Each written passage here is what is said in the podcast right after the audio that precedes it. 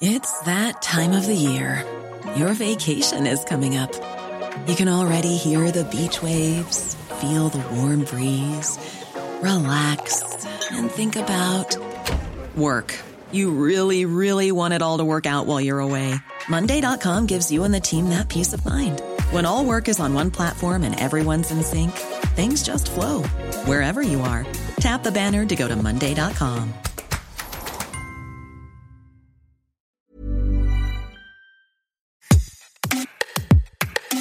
Hello, c'est Charles. Bienvenue dans Minute Papillon, un podcast 20 minutes.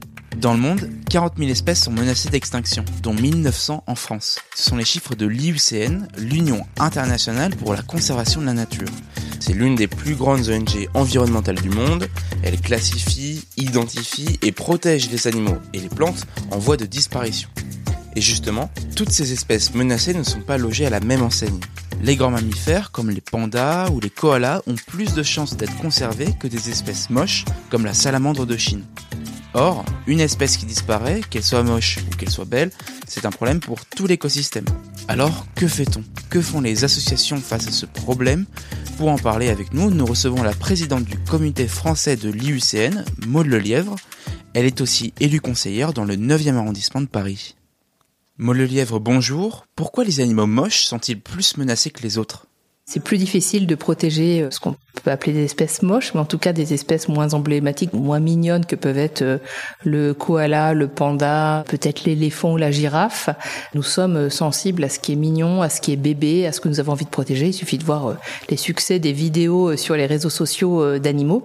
Et donc, on attribue aux animaux jolis ou mignons ou bébés des qualités qui sont autres que les qualités esthétiques, des qualités parfois humaines. Et aujourd'hui, il est effectivement plus difficile d'obtenir des fonds pour des espèces moins bien connues, pour des espèces moins en interaction avec l'homme. On a 40 000 espèces menacées dans le monde. On a simplement 26% de mammifères. On a 13% d'oiseaux et 41% d'amphibiens. C'est souvent les mammifères qui sont ceux qui euh, attirent le plus le regard ou attirent euh, le plus les campagnes. Mais en fait, le rejet de la population, est-ce qu'il vient plutôt de, entre guillemets, la mocheté de ces animaux ou y a-t-il une autre raison qui justifie ce rejet?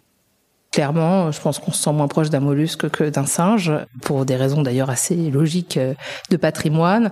Ensuite, il y a aussi les espèces qui font peur. On voit qu'il est plus difficile de faire protéger un requin, un loup. Euh, on voit que les reptiles, c'est aussi difficile. Ils ont souvent mauvaise réputation, euh, ils répugnent, on pense qu'ils sont moins intelligents que des mammifères. On a les espèces aussi considérées comme dangereuses. Par exemple, on a vu une augmentation de réactions négatives sur les chauves-souris après le Covid, parce que les gens pensaient forcément que la chauve-souris était porteuse de pathogènes et donc euh, qu'il fallait euh, la détruire. C'est pour ça qu'il faut véhiculer un message positif sur la biodiversité, qu'il y a un grand danger à euh, stigmatiser des espèces, à considérer que des espèces sont peut-être moins importantes parce que on est moins en affection avec un poisson, un thon. Tant qu'on stigmatise ces espèces, on crée un danger supplémentaire. Ce rejet empêche-t-il les espèces d'avoir accès au programme de conservation? En dehors des difficultés de levée de fonds, je pense pas. L'esthétique n'est pas un critère euh, pour sauver les espèces, évidemment. Je pense que c'est euh, une culture générale de la société. C'est-à-dire que si demain il faut, surtout dans un contexte de crise, se dire qu'il faut investir beaucoup plus d'argent, on aura plus de facilité à obtenir une appréciation positive euh, du citoyen sur quelque chose qu'il connaît, sur lequel il a envie de protéger, que quelque chose qu'il ne comprend pas.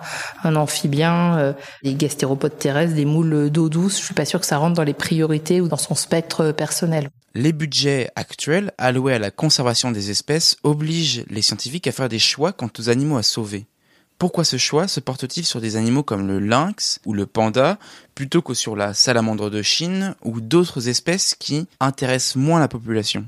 L'analyse aujourd'hui, c'est qu'il n'y a pas assez d'argent en fait. Il n'y a pas assez de moyens consacrés pour la connaissance des espèces. On a aujourd'hui 142 euh, 577 espèces. On les connaît pas toutes. On connaît pas toutes les espèces en danger et ni leur niveau euh, de risque de disparition parce qu'en fait, on n'a pas les moyens suffisants d'établir toutes ces listes. Il faudrait avoir des listes espèce par espèce au plan mondial, au plan régional. Donc le sujet n'est pas simplement de savoir si l'animal est emblématique et attire des dons. Forcément, on l'a évoqué tout à l'heure, des animaux euh, qui sont symboliques attirent plus de dons, mais ça suffit pas. En fait, le sujet pas simplement la qualité esthétique, c'est plutôt euh, quelle envie on a et quels moyens on a envie de consacrer à la survie euh, de la biodiversité, à la survie de la planète.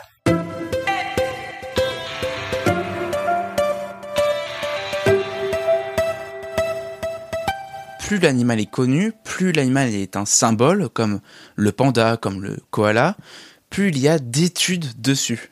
Quoi, il n'y a pas beaucoup d'études sur les espèces moches qui sont moins appréciées? C'est pas forcément un désintérêt, mais euh, c'est un cercle vicieux en fait. Quand vous avez euh, moins d'intérêt grand public, si vous êtes scientifique, vous voulez faire une conférence, bon à l'exception peut-être le râteau pnu qui a fait l'objet d'une grande publicité par les professeurs de médecine parce qu'il a des qualités particulières et notamment dans les études et la recherche pour le cancer. Il y en a d'ailleurs euh, visible à Beauval. C'est pas voilà, c'est pas un animal très joli.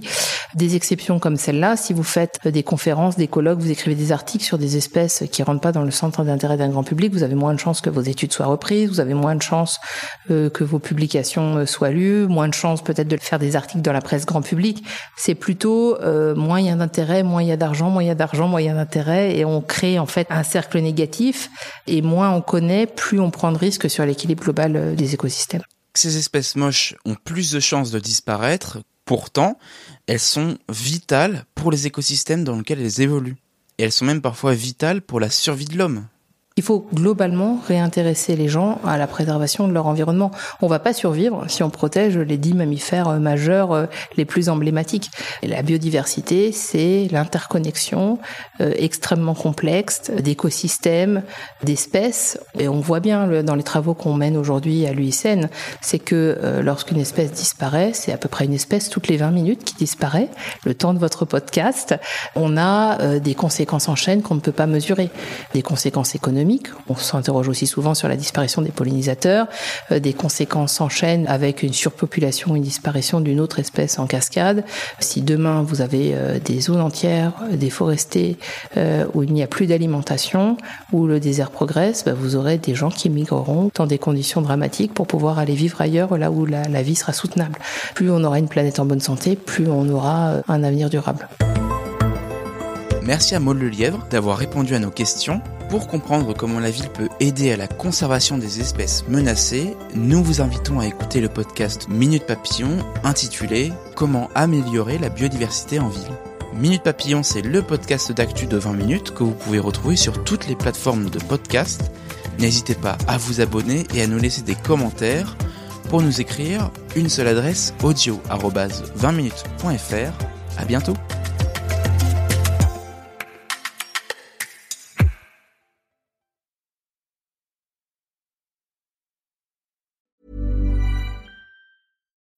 When you need mealtime inspiration, it's worth shopping Kroger, where you'll find over 30,000 mouthwatering choices that excite your inner foodie. And no matter what tasty choice you make, you'll enjoy our everyday low prices, plus extra ways to save, like digital coupons worth over $600 each week. You can also save up to $1 off per gallon at the pump with fuel points. More savings and more inspiring flavors make shopping Kroger worth it every time. Kroger, fresh for everyone. Fuel restrictions apply.